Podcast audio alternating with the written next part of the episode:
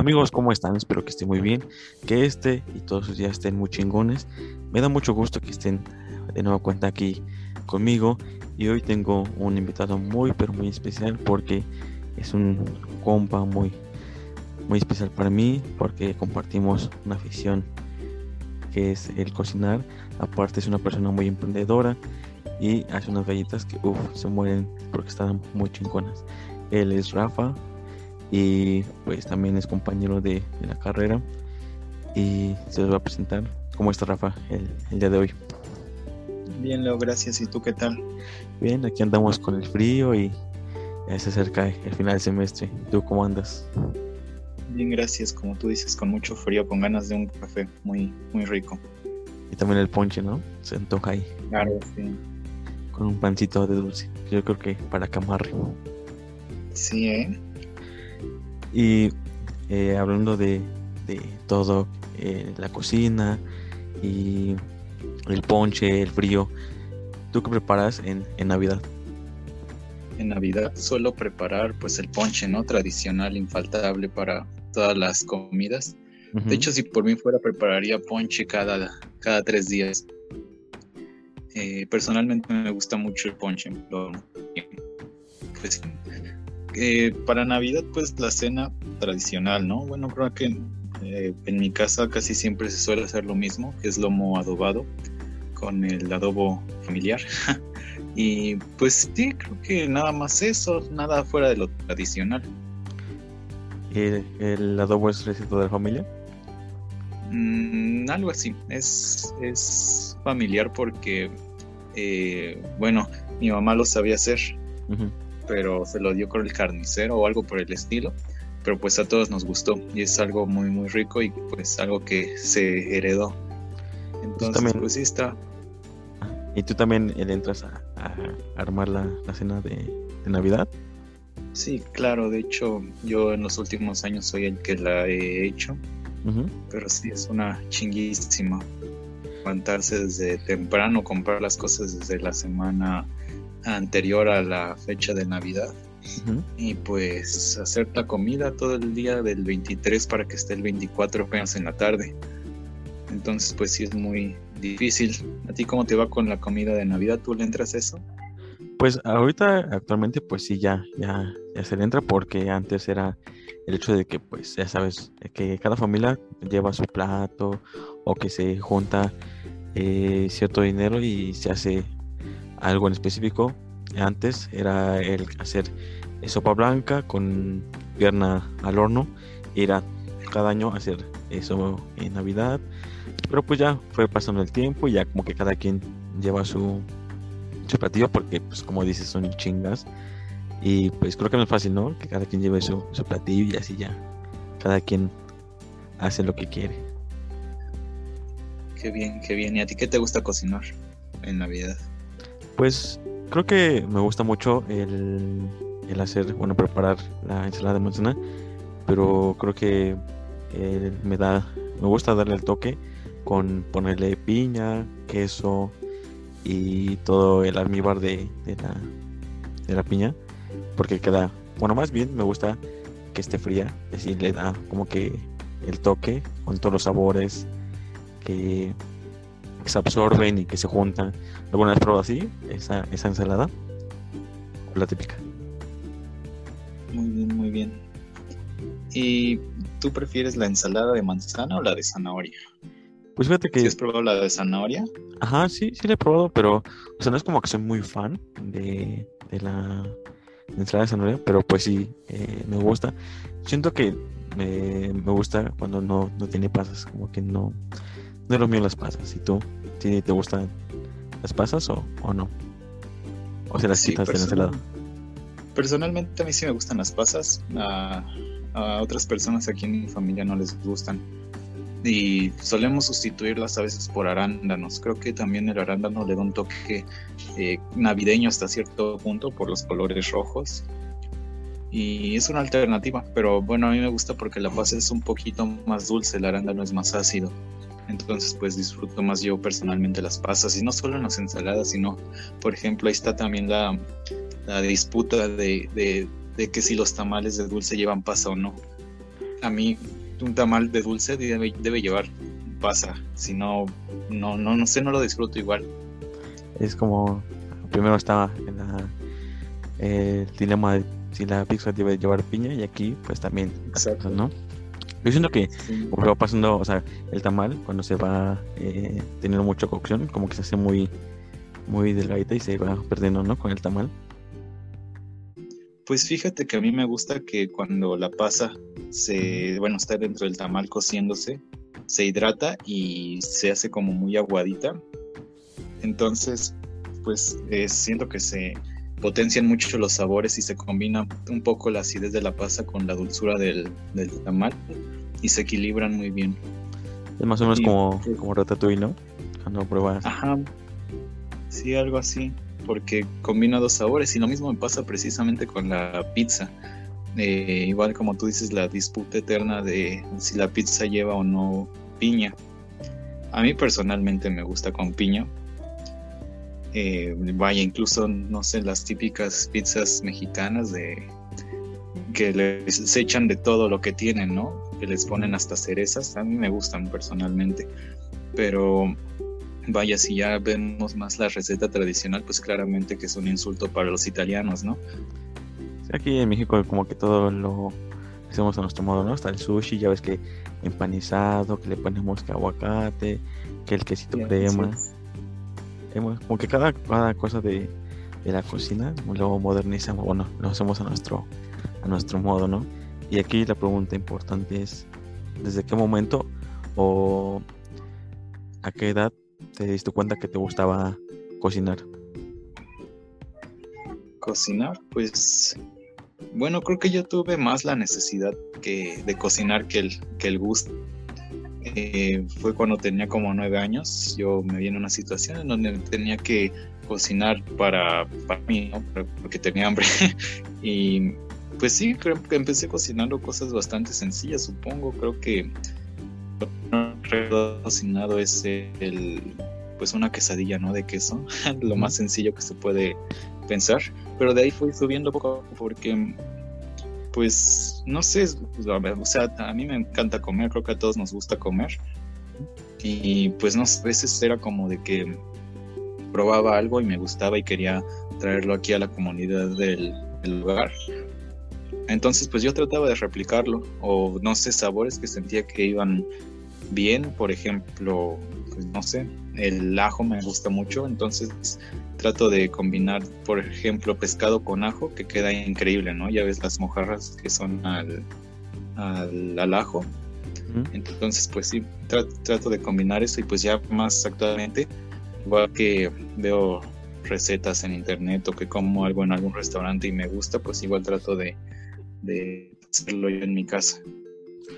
¿Y qué fue lo primero? O sea, aparte de que pues fue el prepararse casedilla, ¿cuál fue el platillo más, o sea, más, ¿cómo decirlo? Como más extenso o más, este, mm, más complicado que preparaste? Hasta el momento yo creo que el platillo más complicado que he hecho, no sé si decir complicado, pero sí laborioso, chiles en nogada algo que me encanta muchísimo, pero, bueno, aquí la tradición igual de familia es que se compran las nueces enteras en su, vaya, con su cáscara y todo, y es estarlas limpiando desde la cáscara gruesa hasta la cáscara delgadita.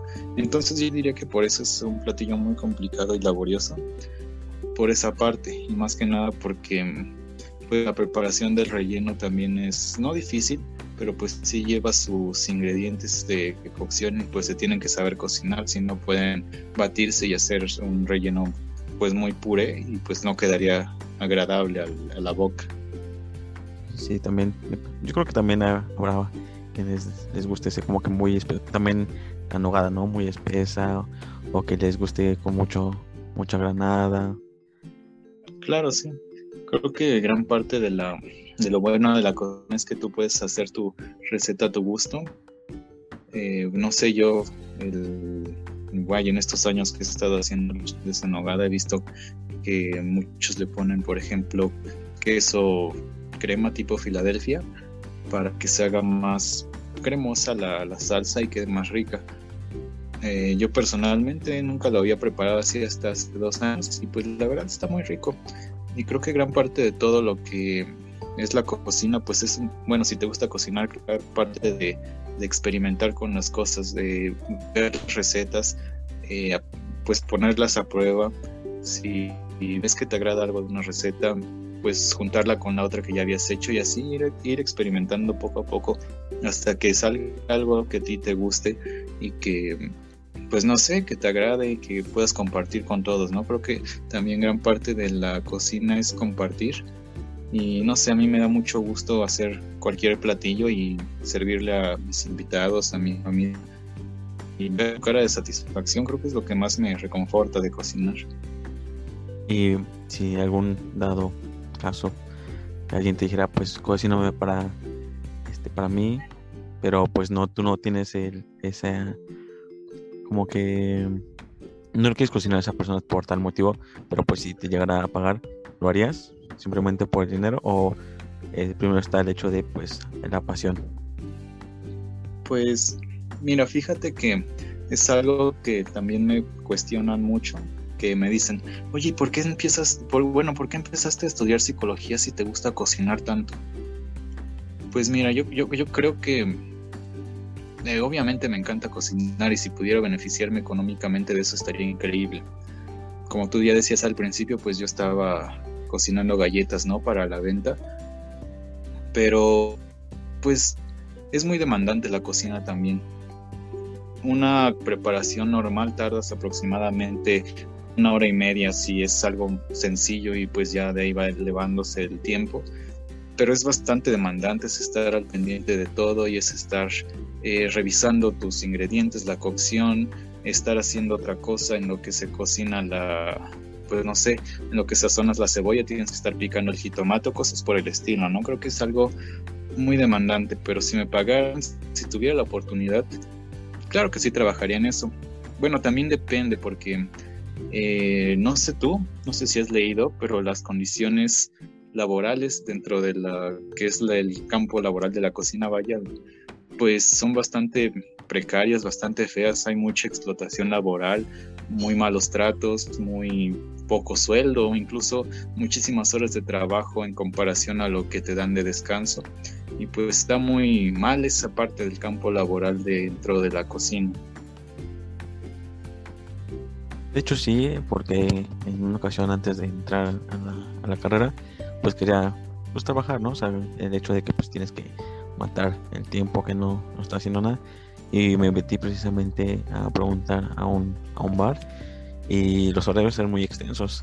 Era desde la tarde y salías a las 2, 3 de la mañana porque tienes que limpiar todas las ollas, esperar que el cliente se vaya, esperar que todos se acomoden todo lo que ocuparon.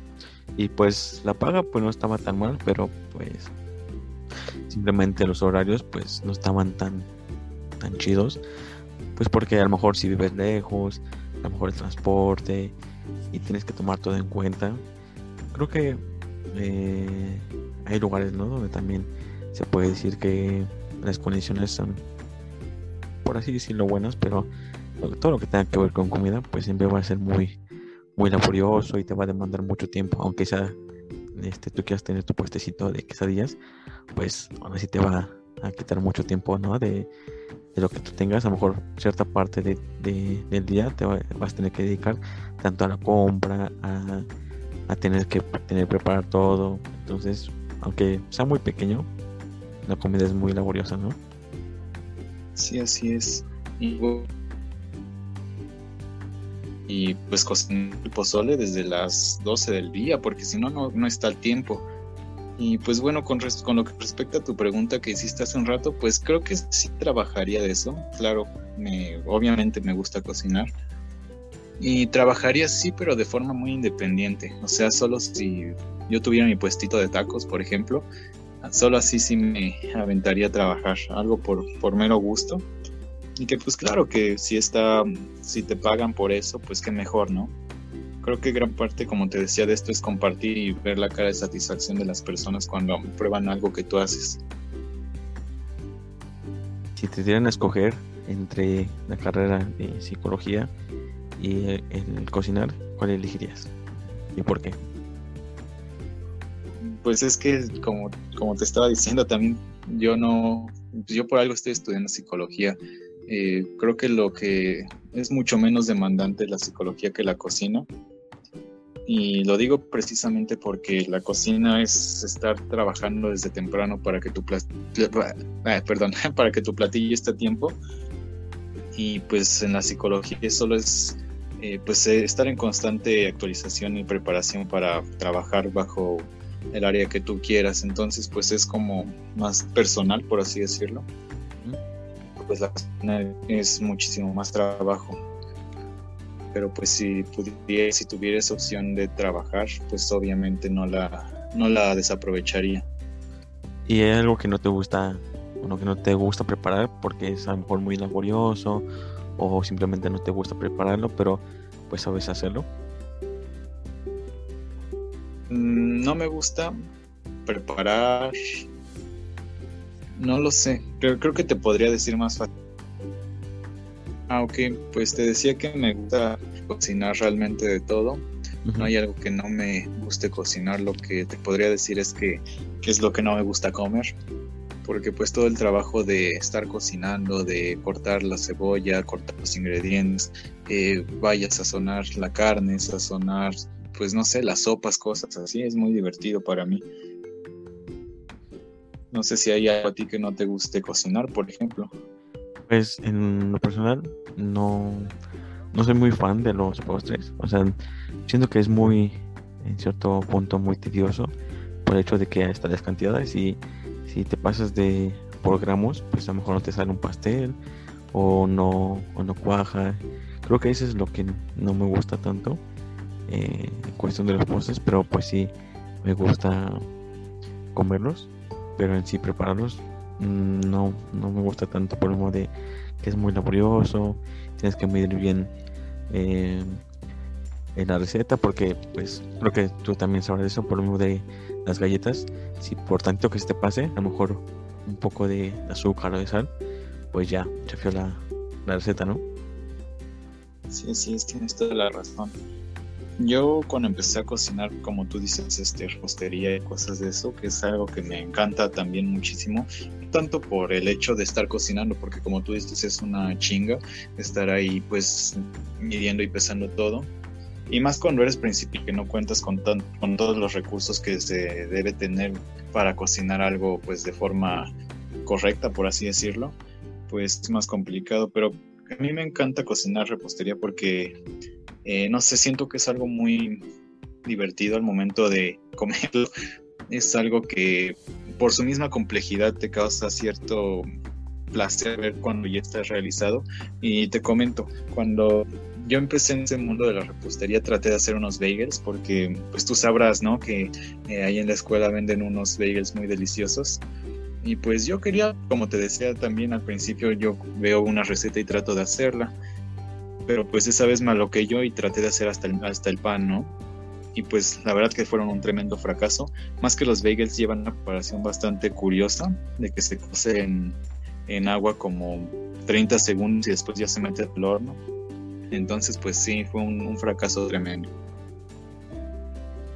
Yo creo que también así se va aprendiendo, ¿no? O sea, de los errores se va eh, adquiriendo conocimientos porque a lo mejor con los bagels, a lo mejor, a lo mejor al principio no sabías de que tenía que hacer esa, esa técnica y poco a poco vas adquiriendo ¿no? conocimientos y también vas escribiendo hacks ¿no? ahí en, en la cocina porque a lo mejor eh, si no quieres que te brinque a lo mejor le tienes que echar un poco de, de harina o que la típica de que si te pasa de sal pues le echas un poco de papa o de, o de azúcar ¿no? Sí, así es. Pues como tú dices, el cocinar es un constante aprendizaje también.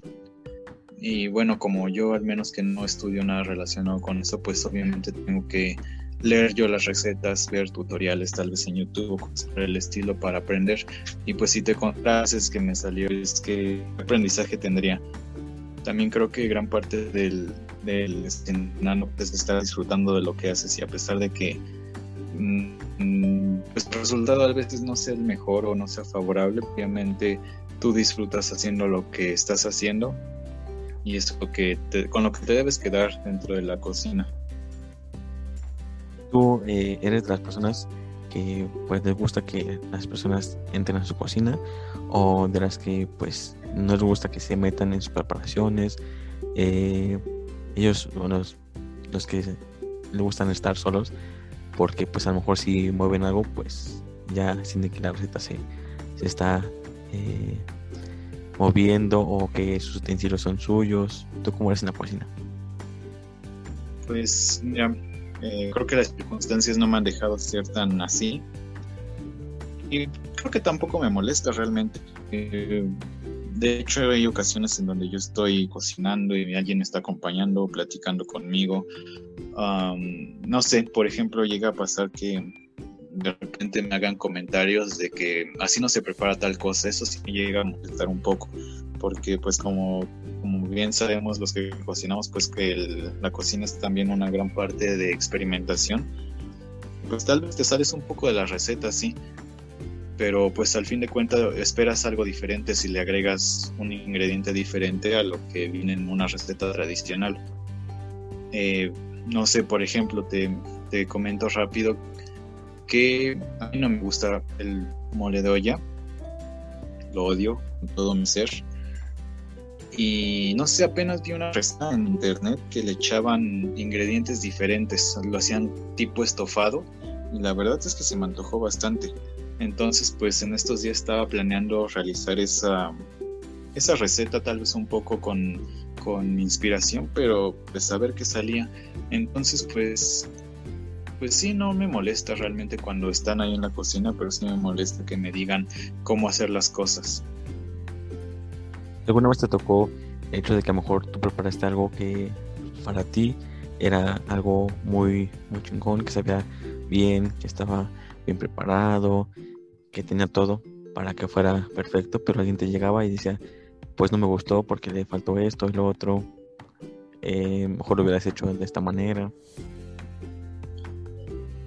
pues por lo general me sucede al revés casi, que las personas dicen que está muy rico y a mí no me termina de gustar. Y me sucede principalmente con los postres o con cosas así.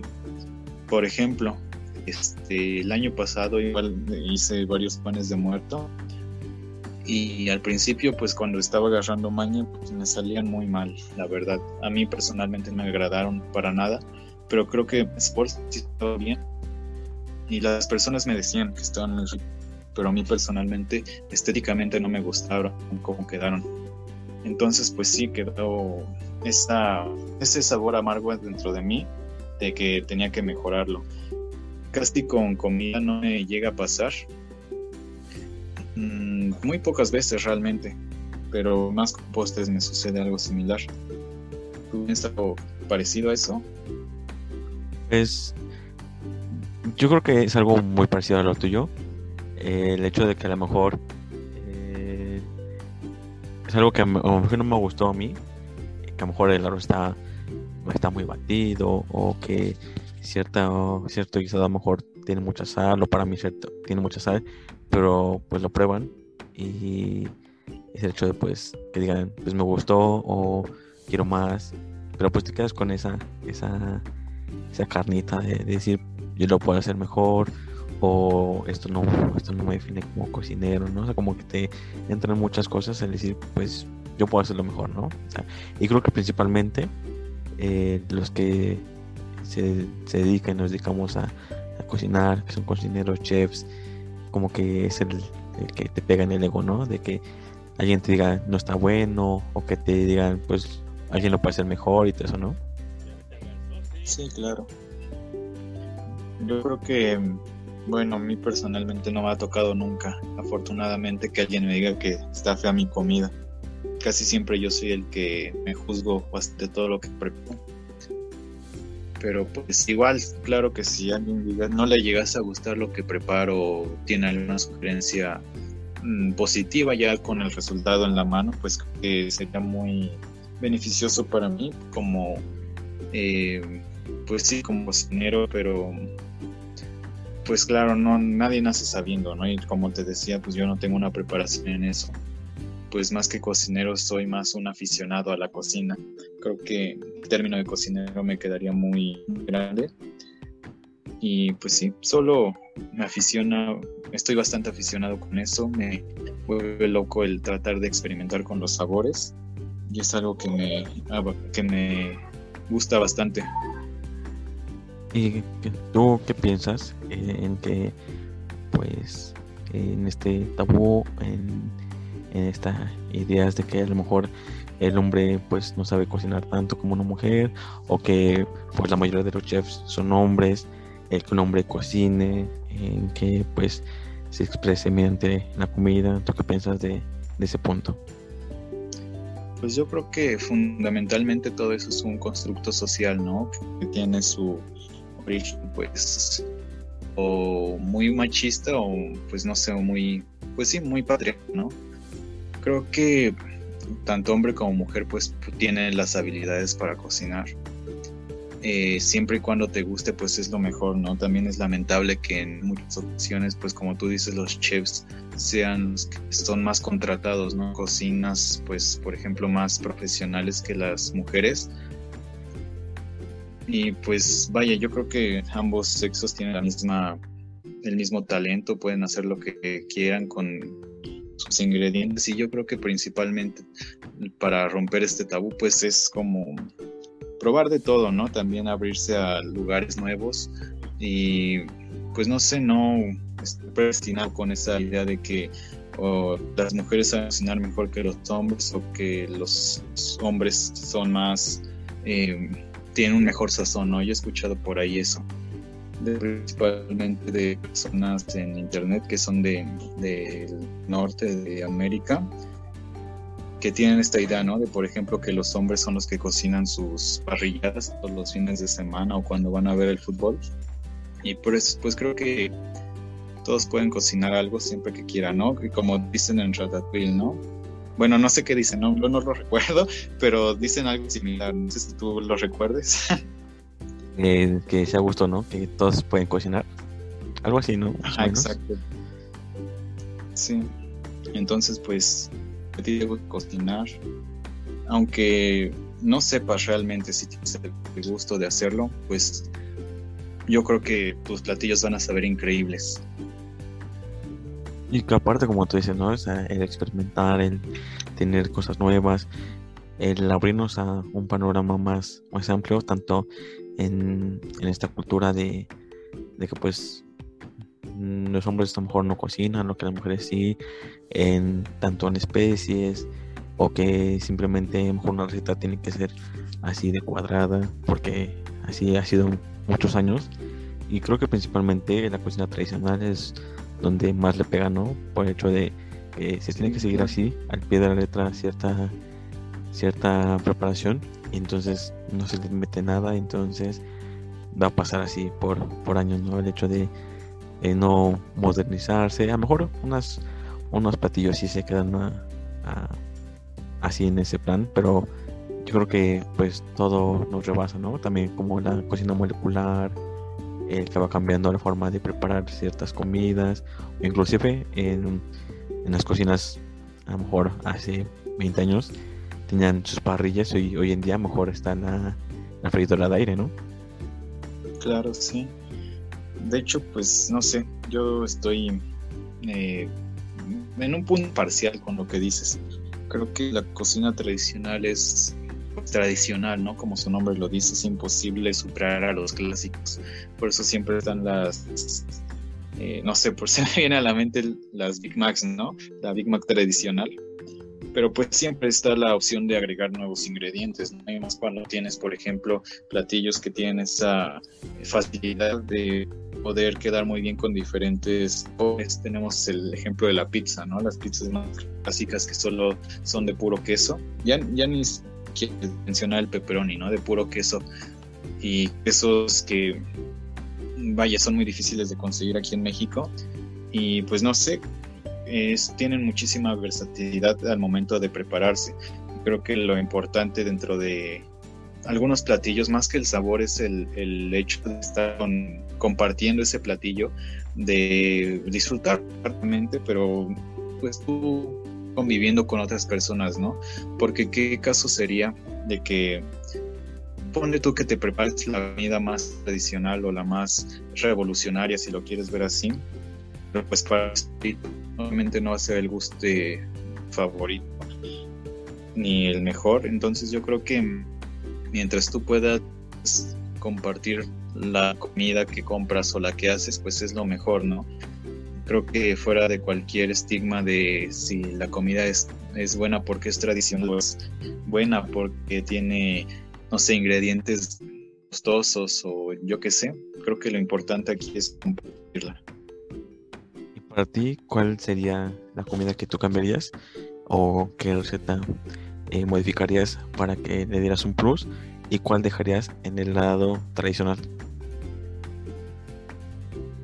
Es, es que no podría decirte cuál, cuál eh, dejo en el lado tradicional y cuál la cambio. Como te decía, son dos platillos diferentes para mí. Como eh, no sé, los, los camarones así cocinados con puro ajo y cebolla, como los puedo disfrutar en, en una panada, ¿no? Que tal vez es un platillo más revolucionario a lo que se consideraría un platillo con camarones tradicional, pero creo que sí. Entonces, te estaba diciendo, pues yo creo que es muy difícil separar para mí la comida tradicional y la comida más ah, nueva, por así decirlo, más con más picantes. Pues son dos platillos diferentes para mí. Por ejemplo, creo que la comida tradicional que más me suena porque la marca ¿no? de pizzas mexicana que tiene un canino oscuro por nombre que no mencionaré por pues no sé por respeto lo que quieras pues, pero bueno creo que sabes no a cuál me refiero pues vemos cómo inventa sus ¿no? sus pizzas no completamente fuera de lo de lo que no sé, lo que se concibió por primera vez como una pizza, pero que pues el resultado es increíble, ¿no? Bueno, a mí me gustan bastante, entonces pues considero que el experimentar, el combinar cosas tal vez que no piensas que irían bien con otras, pues sale muy bien, ¿no? Como resultado. Creo que siempre y cuando algo te guste, pues el resultado va a ser increíble. Pues, yo creo que también... No sé. ¿Tú eh, tienes algún conflicto con alguna comida así como más, uh, más compleja que a lo tradicional? Pues en cierto punto no, pero creo que también es el hecho de, pues tenemos en cuenta de que pues tiene que modernizar, ¿no? Yo creo que eh, ciertos platillos, pues sí, no, no me gusta meter las manos, porque, pues por ejemplo el mole, ¿no? La preparación desde cero, el freír todo, el hacer todo desde un punto donde no tienes nada y que te salga una pasta o, un polvo. Entonces yo creo que en ese punto yo creo que no le movería nada en la preparación, sino que a lo mejor eh, agregarle a lo mejor ciertas cosillas, a lo mejor... Pues yo creo que el mole igual se puede modificar, ¿no? Creo que hay bastantes variantes de mole no sé, se me viene a la mente el mole poblano, el mole oaxaqueño, el mole de diferentes, de diferentes países, de diferentes estados, perdón. Y que, pues vaya, cada región tiene su sazón diferente, ¿no? Tal vez, ah, sí, te decía que yo he visto en internet moles de, por ejemplo, mole blanco, que va con chocolate blanco y con este chile güero, que no sé cómo se llama formalmente. Y, e incluso vi también un mole rosa, el cual no vi la receta, pero pues personalmente se me antojó, ¿no? También porque eh, como tengo ese gusto de probar cosas nuevas, pues es, no sé, es mi instinto, ¿no? Pero creo que es, es, ah, es muy fácil, ¿no? Poder modificar el mole. Pero claro que la receta tradicional es insuperable, ¿no? No sé tú cuál mole prefieras. A mí personalmente me gusta el mole poblano, precisamente porque no es tan picoso como moles de otras regiones y creo que va muy, o sea, puede, puede despertar sabores muy intensos una vez que lo combinas, no sé, por ejemplo, el, con el tradicional pollo, ¿no? Y con arroz. Sí, en cierto modo sí se puede eh, modificar, Y creo que también con diferentes chiles, ¿no? Los moles, por ejemplo, hay, por ejemplo, variedad de chiles que ni siquiera a lo mejor conocemos o los nombres. Y creo que también el hecho de que haya realities de cocina, creo que también nos ha ayudado, ¿no? A, que sepamos más en cuanto a nombres de nuestra región, porque a lo mejor aquí en, en la ciudad pues tenemos muchos estados donde pues a lo mejor le dicen un nombre a tal, a tal cosa o le agregan tal cosilla ahí al mole, pero a mí me gusta eh, los moles que son dulcecitos porque hay unos que son mucho mucho picor o no mucho chile y pues realmente como que hasta cierto modo amarga, ¿no? No sé si te ha pasado que has probado ese, tipo de moles. Sí, claro. Bueno, a mí personalmente no me gustan los moles muy picosos, pero sí. De hecho, en es muy cerca de Veracruz venden un mole que es bastante picoso, pero no es un picoso rico como el de, no sé, por ejemplo, algunas salsas. Es un picoso así que te que te pega muy fuerte en la lengua y que no, no, es, no es bonito disfrutar con ese mole. A mí no me, no me gusta, pero es el tradicional de esta región. ¿Y tú por cuál vas? O sea, si te ponen a escoger comida hecha en casa o de restaurante y comida dulce o picosa. Pues no te podría decir la verdad. Creo que eh, las cuatro respuestas tienen su, su magia. Cocinar en casa, pues obviamente me encanta. Es súper divertido. Me, bueno, yo lo disfruto mucho, pero también no sé si te ha pasado a ti que cuando pruebas algo que tú no haces te sabe muchísimo más rico. Por ejemplo, a mí me, sucede mucho eso con los chilaquiles. Yo hago mis chilaquiles y todo y según yo me quedan perfecto.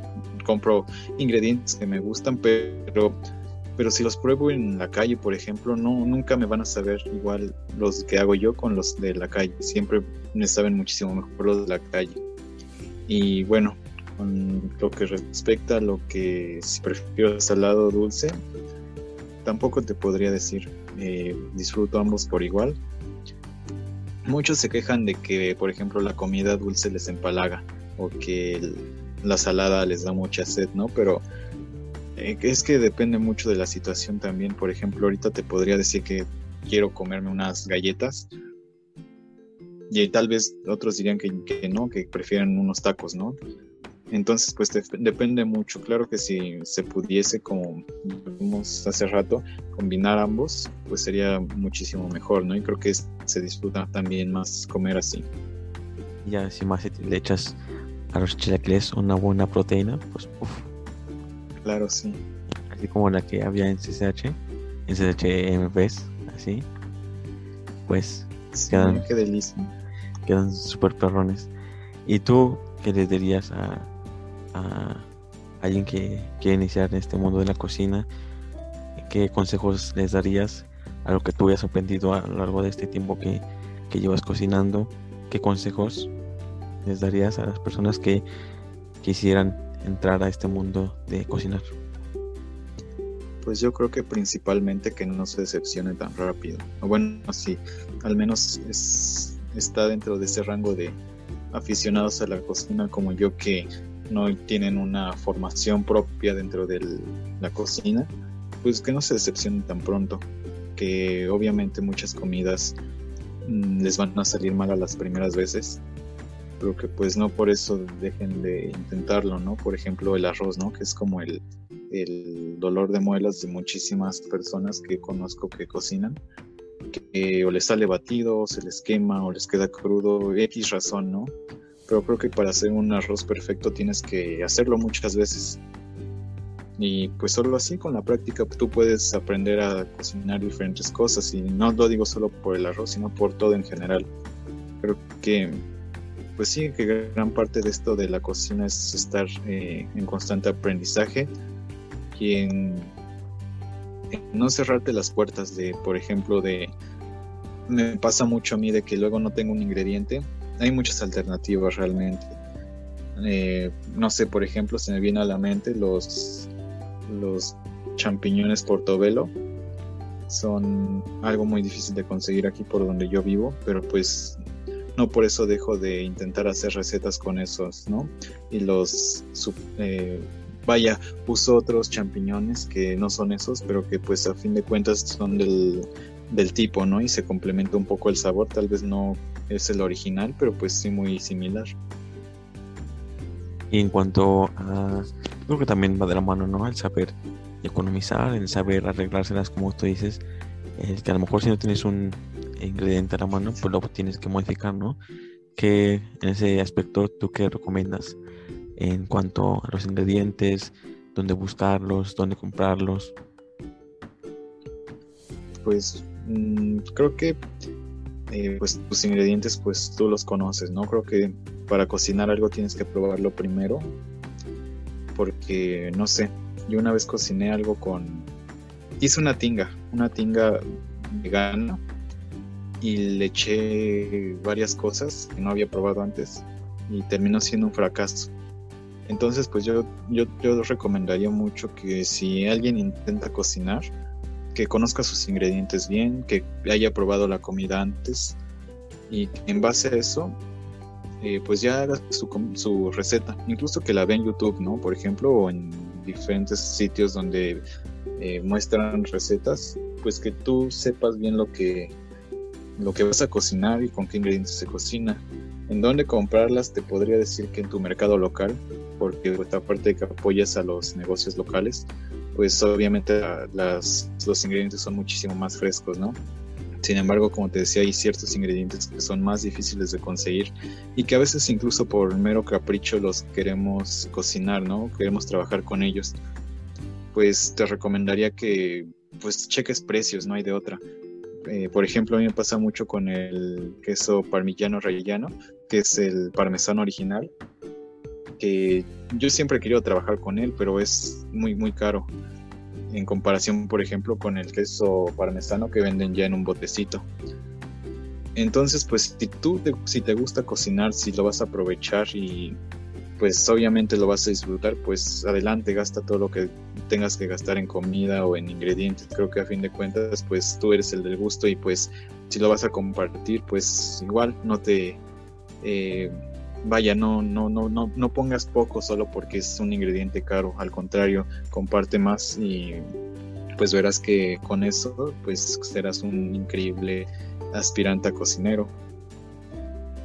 Y en cuanto ahorita tocando un, un tema muy importante que creo que va ligado a lo que te puedo preguntar, el hecho de eh, arriesgarse, el, el, no decepcionarse si no te sale la primera, ¿cómo fue el que tú diste ese paso al emprendimiento, a vender lo que tú hacías, el decir, pues ahora yo quiero poner eh, este negocio y que pues las demás, las demás gente prueben todo lo que yo hago. ¿Cómo fue el que tú decidiste eso y cómo fue el proceso?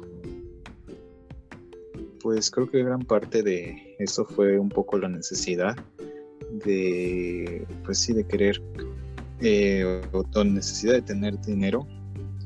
Ya, ya ves que el año pasado fue un año muy difícil para todos. Creo que económicamente afectó a muchísimas personas, incluyéndome. Entonces, pues eh, quería emprender realmente, pero es muy difícil emprender algo desde cero. Sea comida, sea ropa, sea lo que tú quieras, es muy complicado. Creo que el principal objetivo es eh, pues conseguir una clientela, ¿no? Al menos aquí por mi casa intenté vender algunas ocasiones y fue un fracaso total. Fue cuando eh, empecé a vender por casa de mi novia que las cosas fueron mucho mejor. Eh, vaya, empecé vendiendo pan de muerto por la temporada de Día de Muertos, Halloween y todo eso. Y como te decía al principio fue un, fue un fracaso, pero poco a poco pues fui mejorando la receta y pues me fui haciendo de clientes. Eh, creo que como todo, ¿no? La, la, clave es la constancia, el no rendirte, el seguir ahí. Y pues para temporadas navideñas yo empecé a vender las galletas, galletas de chispas de chocolate, la clásica de jengibre, galletas de, de doble chocolate y no me acuerdo qué otras, pero pues sí, empecé a vender galletas y pues ya poco a poco tú las probaste Eh, obviamente te agradezco eternamente eso. Y pues fuera de que me hayas apoyado, creo que el hecho de que tú las hayas disfrutado, que las hayas compartido, pues fue la mejor recompensa para mí. Pero como te decía, tener esa clientela, tener esas personas a las que les gusten, es increíble. Por ejemplo, eh, unos vecinos de mi novia eran clientes muy, vaya, de, de todas las veces que vendía, no, no faltaban con sus compras, incluso igual nos hicieron un pedido especial y pues fue increíble, ¿no? Creo que, bueno, yo personalmente no los conocí a ellos, pero pues se siente muy bien, se siente muy bien que las personas te reconozcan y les gusten tus productos. Y pues como te decía, el, el, beneficio económico que daste en segundo plano cuando te dan esa satisfacción de que te digan, no, es que está muy rico todo lo que haces y pues no sé, te queremos encargar eh, 10 bolsas de galletas. Creo que esa es la mejor paga que pude haber recibido.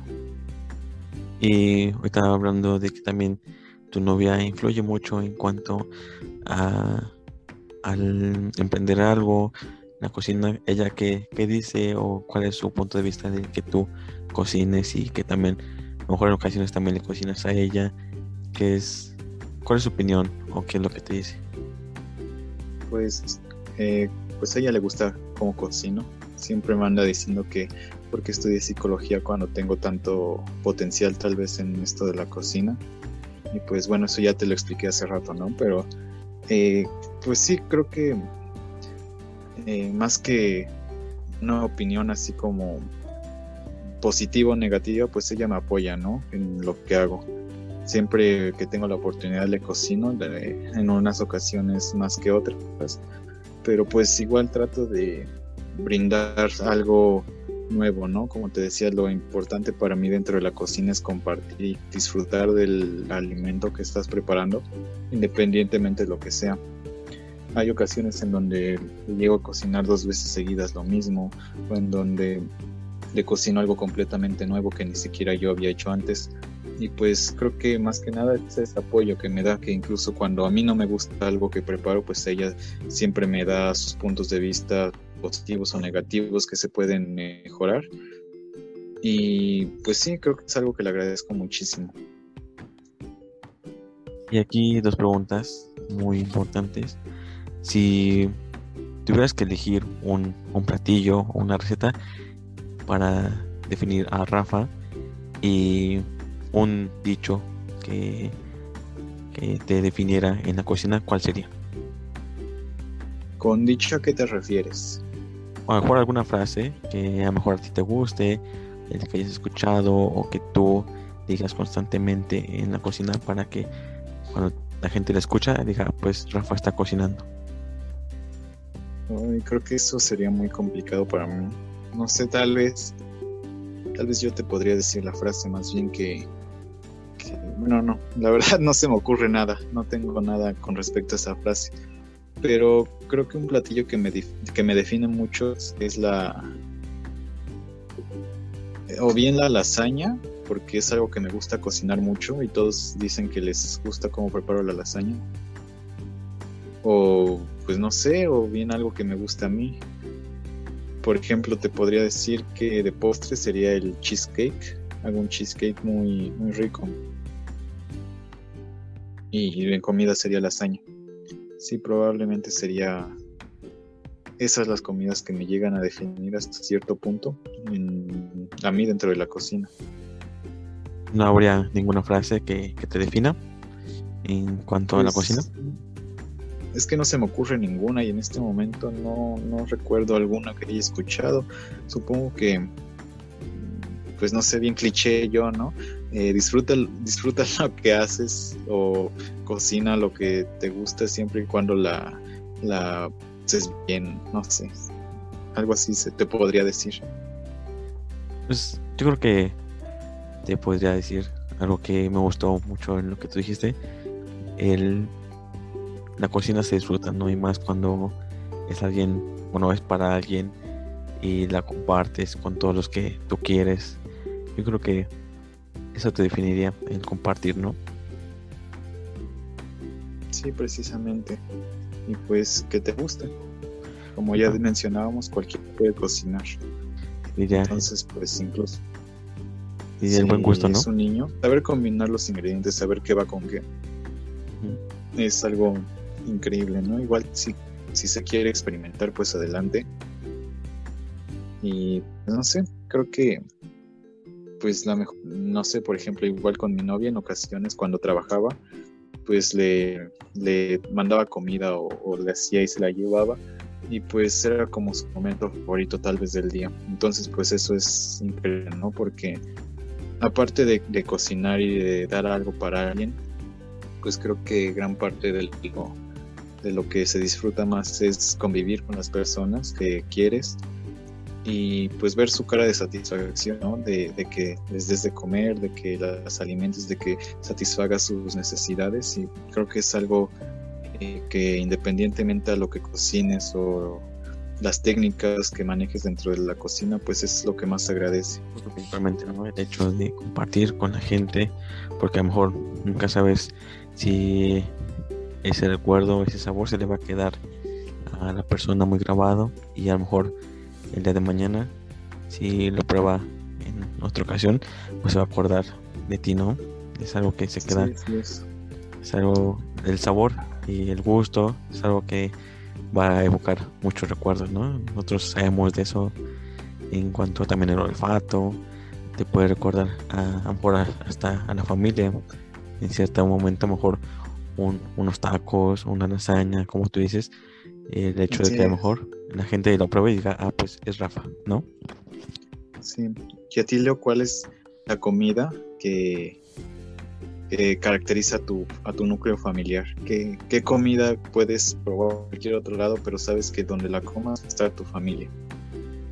Yo creo que sería... Em, yo creo que tendría dos. La primera son las albóndigas.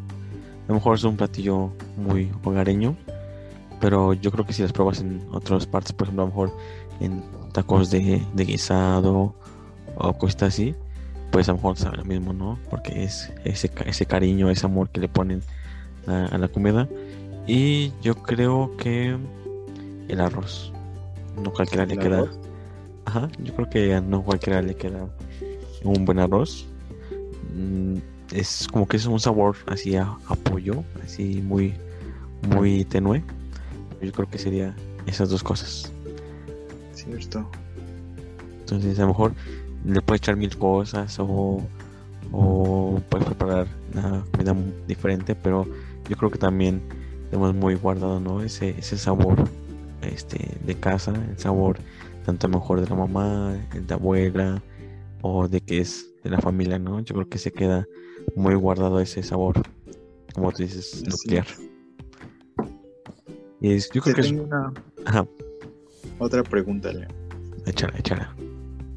Eh, ya que te gusta cocinar y yo sé que te gusta también disfrutar de una buena cerveza ocasionalmente, ¿qué opinas? ¿Qué opinas de las micheladas que se han puesto de moda? De que les ponen camarones, les ponen chilaquiles, les ponen cualquier cosa que tú veas. ¿Qué es lo que opinas? Yo he visto que también le echan chiles, ¿no? Chiles, este... Sí, sí. No, es que, es que yo al principio, pues, eh, no me gustaban las micheladas. O sea, yo creo que el hecho nada más de, de echar a lo mejor eh, escarcharlas con un poco de tamarindo y hasta ahí. Pero ya que le echen clamato, ya que salsas y camarones, como que a mí no, no me da. O sea, a lo mejor tampoco es, es el negarse, pero yo creo que también es el hecho de, de no probarlas. Pero a simple vista, pues como que no, no se me antojan. Yo siempre disfruto de, de, la cerveza así normal o si hay mucho, pues escarchar el vaso, ¿no? Con el, con el tamarindo o echarle limón y sal, pero está ahí. ¿Y esto qué piensas, mi buen Rafa? Pues yo personalmente no, no, no lo disfruto. Eh, eh, como tú dices, ocasionalmente se disfruta tal vez una cerveza, pero bueno, a mí me gusta eh, pues así sola. Acaso, si ya muy acaso con limón, con tantito limón y sal, pero ya es mucho. Pero como dices, con, con clamato, el clamato se me hace algo muy, no sé, algo que nunca se me ha antojado, que no se me hace rico para nada en ninguna comida. Entonces, pues obviamente, ¿no? Y te cuento que apenas vi una, una michelada de estas que están rompiendo en internet con, con ingredientes para sándwich. Le echaban mayonesa, le echaban jamón, le echaban pan blanco. Se me hizo muy, muy repulsivo a primera vista. Y no sé, yo personalmente ni porque me pagaran la probaría, porque no se me antoja. Y creo que ahí sí voy, va a estar mi lado más tradicional y porque así no se disfruta eso. Y pues no sé, siento que ya es puro morbo, ¿no? Como probar esas cosas. Y aparte ya le echan ingredientes que ni siquiera van al caso. Eh, por ejemplo, tú dices que, que el sándwich o el, la que están de moda que ya está, le echan chiles este, capeados en nogada. Y aquí viene otra pregunta. Si tú tuvieras que quitar una de todas esas recetas que hoy en día han salido, por ejemplo, los elotes con, con mucho queso, ¿sí los has visto? Sí. Si tuvieras que quitar una receta de todas estas que han salido, ¿cuál sería? No lo sé, la verdad. Creo que creo que como hay recetas buenas, como hay recetas malas. Creo que la mayoría son buenas. Pero si tuviera que quitar una de verdad, no sé si tú has, dentro de tus momentos que navegas en internet, has visto este canal de... No me acuerdo, pero es como un canal para niños que, que tratan de cocinar, pero cocinan como con cosas bien, bien horribles o que no van ni, al caso que tratan de ser, por ejemplo, cosas como innovadoras en, en, la vista, pero que si lo pones en retrospectiva con todo lo que es el sabor, toda la preparación, pues obviamente no queda muy, muy adecuado. Creo que, que, que quitaría esas recetas porque son de esos tipos life hacks que dices, ay no, pues qué padre, pero pues cuando lo preparas no, no es muy efectivo en sabor o en, eh, pues sí, en eso que sí, hay veces que ya la gente se pasa, ¿no? De, que a lo mejor le quieren poner muchas cosas a, a, la comida. Por ejemplo, no sé qué me da, pero el hecho de echarse un buen huevito y ponerle muchas cosas así encima, que le echan que a lo mejor salsa, este Maggi, que le echan tanta, tanta cosa. es como, pues no, o sea, es un huevito y se disfruta así, a lo mejor con salsita o con su cápsula y ya, ¿no? Cierto, sí. Ahí sale nuestro lado tradicionalista de, las cosas en cuanto a la, a la comida, ¿no? Porque hay cosas que realmente no van. Y aquí, bien Rafa, tenemos una sección que se llama Datos inútiles pero necesarios. Y encontré unos muy buenos de la cocina y me dices tú, tú qué opinas. Jaras o no Ok, a ver. Lo primero que encontré es algo que pues no sabía. ¿Y tú has, tú has eh, probado la nuez moscada? ¿Su sabor así solita? Sí, claro. De hecho, eh, cuando hago postres suelo cocinar con nuez moscada porque realza muchísimo el sabor, me encanta. Pues déjame decirte que si la pruebas en cantidades muy, muy fuertes o consumes mucho, pues te puede producir alucinaciones. ¿A poco? Sí, así wow, eso no lo sabía. Un día hay que hacer la prueba para, para saber si es realmente cierto. ¿Jalas o no jalas? Sí, yo jalo. También otro que yo creo que este en algún punto le hemos comprobado, pero el hecho de que si te tapas la nariz o que eh, no puedes oler y si este pones canela en polvo en tu boca, pues no la vas a, a detectar, ¿no? ¿A poco? Ajá, así es por el hecho de que como están tapadas las, eh, eh, las vías olfatorias, pues obviamente no detectas que es canela, ni siquiera sabes qué, qué es lo que tienes en la boca. Wow. También encontré otro. ¿Qué tal estás con la margarina y todo en esos aceites? Pues bien, supongo.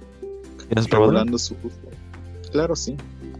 Pues eh, me encontré un dato que dice que la margarina le falta modificar solamente una molécula para que pueda parecerse al plástico.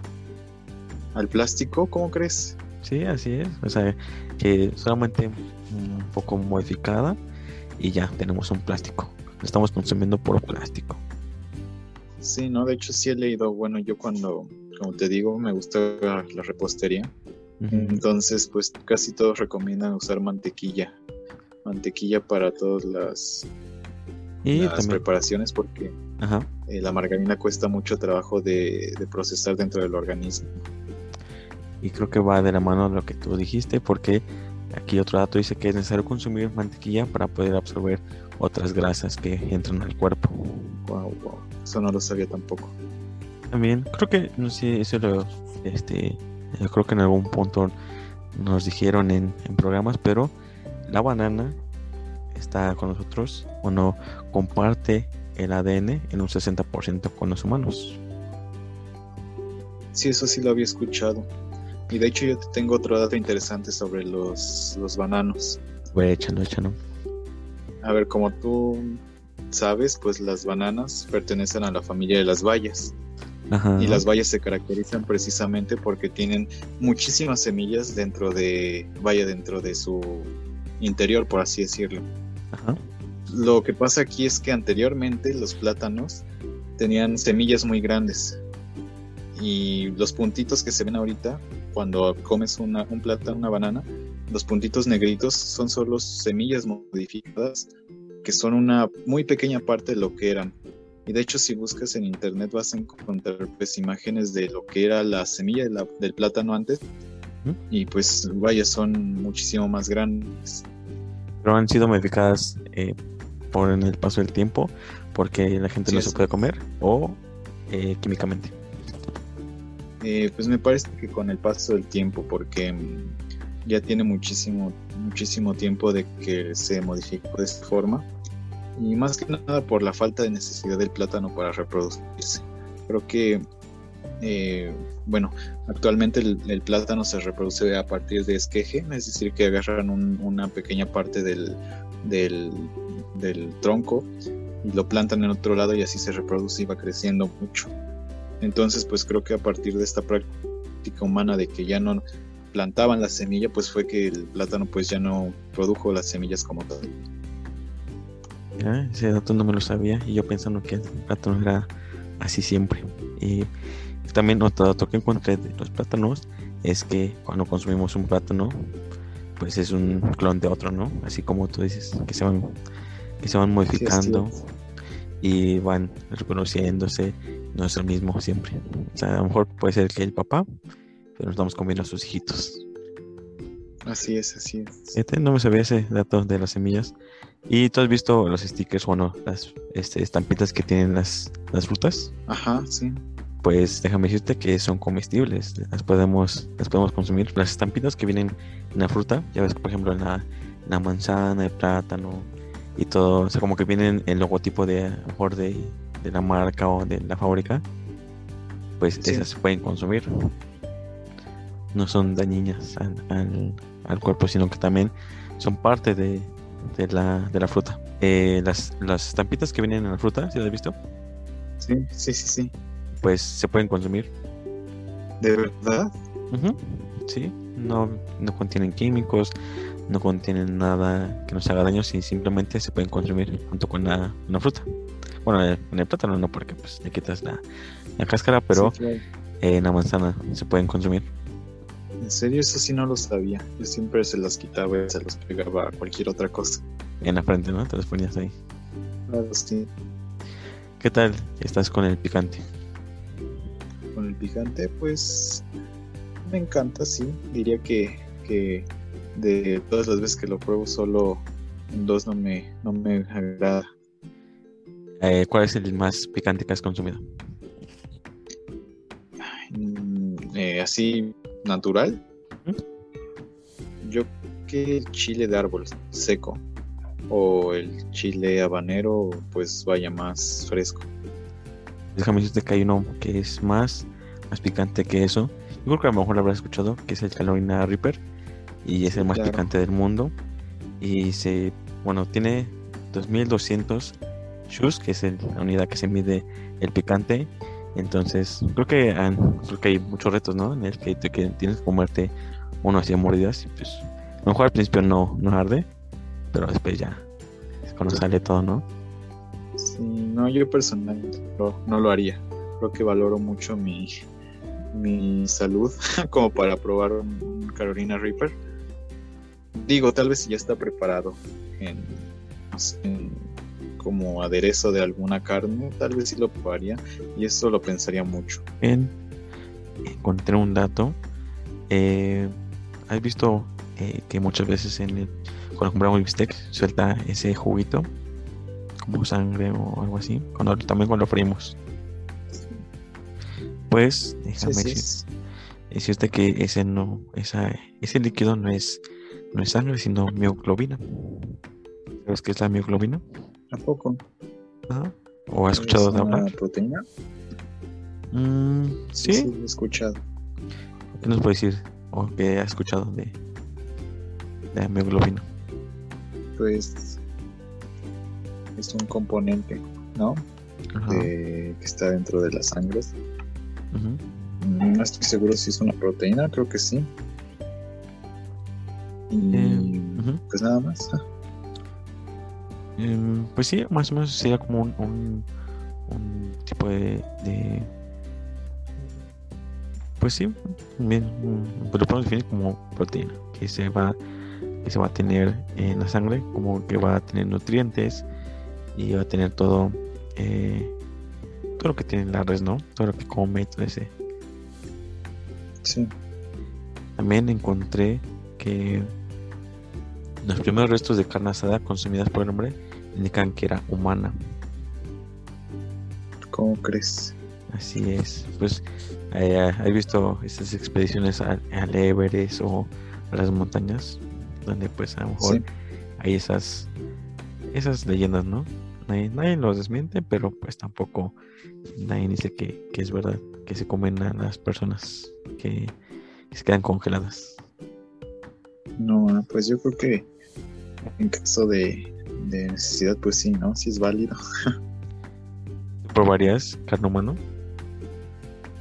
pues no sé si sepas, pero antes, bueno, antes hace como 10 años yo creo, este, una señora era asesina y la señora vendía tamales en, en, Dios Verdes De, la carne humana que de las personas que mataba.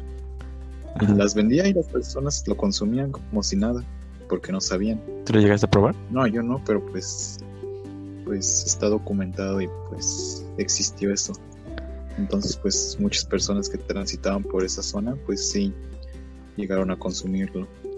Yo creo que aparte ni siquiera te das cuenta, ¿no? Que es, si es carne de humano o hay veces que hasta nos comemos este el suaperro, ¿no? Claro. Pues dicen que la carne humana sabe mucho como a cara de fuego. Pues también. Yo creo que a lo mejor ya ahorita ya ni siquiera sabes. Este. Pues sí es de que no. ¿Has probado eh, eh, carne exótica? Sí, he probado cocodrilo, he probado avestruz y venado. ¿Qué tal? Pues me gustó mucho el cocodrilo. Eh, sabe como si fuera carne de res, pero ves que el pescado tiene sabor de que vivió en el agua. Así, res como si viviera en el agua. Y aparte, pues es medio cariñosa, ¿no? Ese tipo de, carne. Pues algo. Yo lo probé en la feria de la torta. ¿Está buena? ¿Ya combinada? Sí, sí, estaba muy rica. Pues yo creo que mejor si no te dicen que es de cocodrilo o de avestruz, pues ni siquiera, ¿no? Enterado. Sí, más del venado, por ejemplo, no sabe muy diferente a, a la res. Tiene una textura un poco diferente, pero el sabor es muy. Es que ya cocinado todo, pues ya ni siquiera encontramos ahí. Y para ir cerrando. Sí, ya, ya está con las especies ahí, como en la India, ya ves. Muchas especies ahí se manejan. Y aquí, pues, ahí, yo creo que con tu chilito y, y con tus saltitas, pues ya, nada sabe, ¿no? Sí, en un buen taco ni cuenta te das.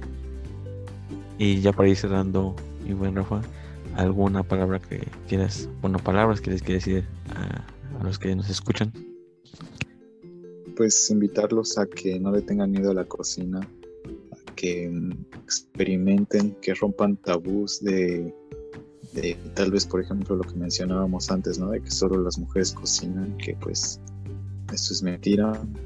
Todo, el que quiera cocinar puede cocinar. Que más que eh, si cocines, cocines por gusto, porque si cocinas eh, por obligación, las cosas no te van a saber igual, ¿no? Por ejemplo, ese dicho muy mexicano, yo creo, de que cuando alguien cocina enojado y, trabaja con chile, le queda súper picosa la comida, ¿no?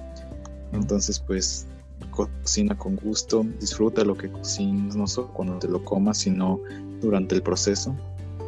Y pues nada más, solo eh, que la pases bien cocinando y nunca pierdas la inspiración.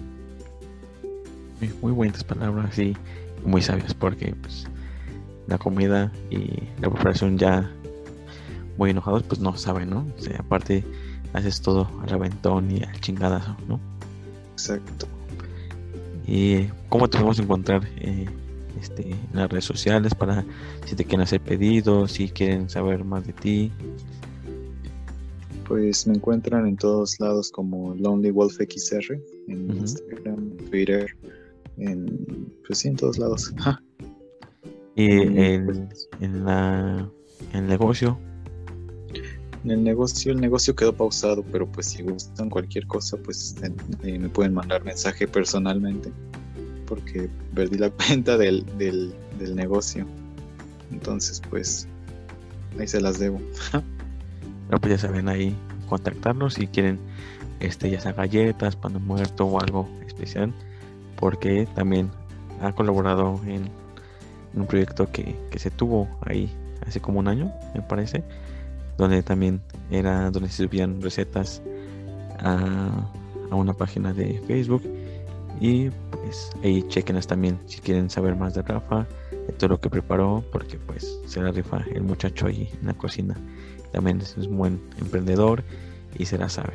Ya saben ahí si quieren saber más de él y si quieren pedirle este pedidos ahí lo contactan al buen Rafa.